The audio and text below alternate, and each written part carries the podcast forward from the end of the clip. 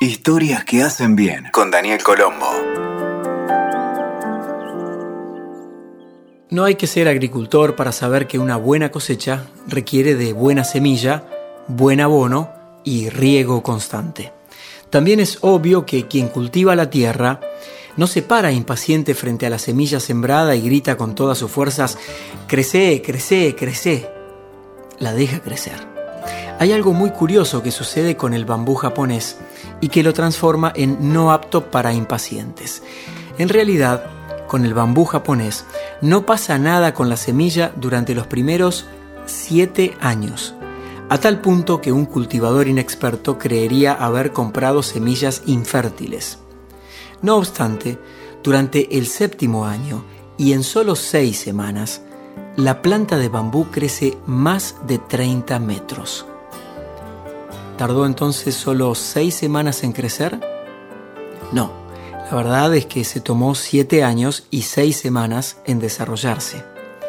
Durante los primeros siete años de aparente inactividad, este bambú estaba generando un complejo sistema de raíces que le permitirían sostener el crecimiento que iba a tener después. Aplicando esto a la vida cotidiana, muchas personas tratan de encontrar soluciones rápidas, triunfos apresurados, sin entender que el éxito es simplemente resultado del crecimiento interno y que eso requiere tiempo. Quizá por la misma impaciencia, muchos de los que aspiran a resultados en el corto plazo abandonan súbitamente, justo quizá cuando ya estaban a punto de alcanzar la meta. Es una tarea difícil convencer a los impacientes que solo llegan al éxito aquellos que luchan en forma perseverante y saben esperar el momento adecuado. También hay que saber que a veces nos afrontamos con situaciones en las que creeremos que nada está sucediendo y esto puede ser bastante frustrante. En esos momentos podemos recordar el ciclo de maduración del bambú japonés y aceptar que en tanto no bajemos los brazos ni abandonemos por no ver el resultado que esperamos, sí está sucediendo algo adentro de nosotros, estamos creciendo.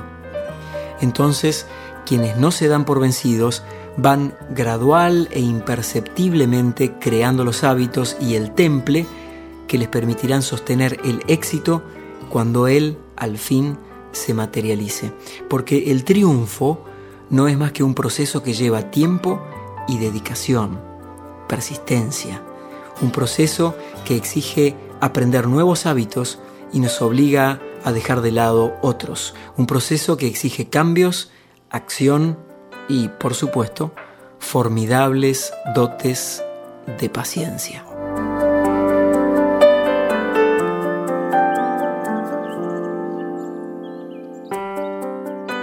Esta noche vamos a hablar de algunos personajes o situaciones famosos a lo largo de la historia que tal vez nos puedan enseñar algo. La primera historia tiene que ver con Pablo Picasso, el genial pintor que una tarde iba por una calle de París y se topó con un chico andando en un triciclo.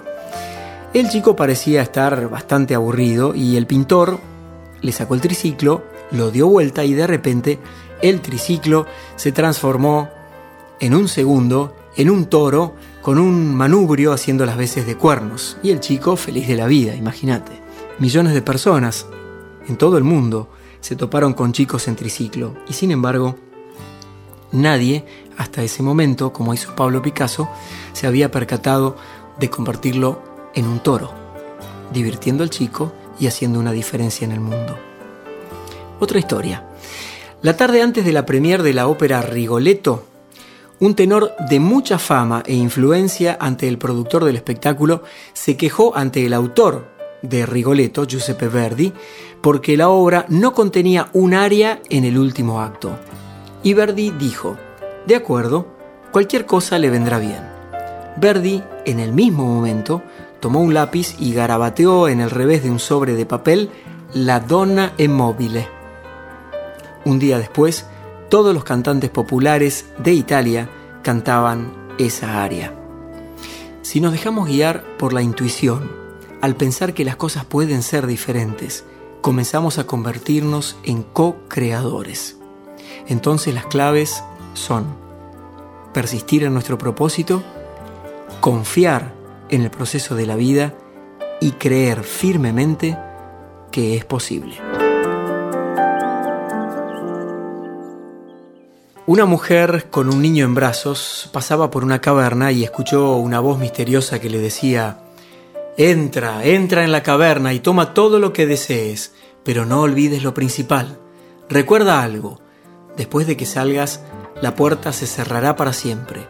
Por lo tanto, aprovecha la oportunidad, pero no olvides lo principal. La mujer, que era verdaderamente humilde, pobre, entró a la caverna y encontró muchas riquezas. Fascinada por el oro y por las joyas, puso a su hijo en el piso y empezó a juntar ansiosamente todo lo que podía dentro de su delantal.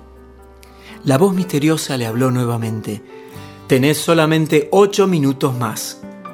Agotado ese tiempo, la mujer, ya cargada de oro y piedras preciosas, salió de la caverna y solo entonces se percató de que su hijo había quedado adentro y que la puerta se había cerrado para siempre.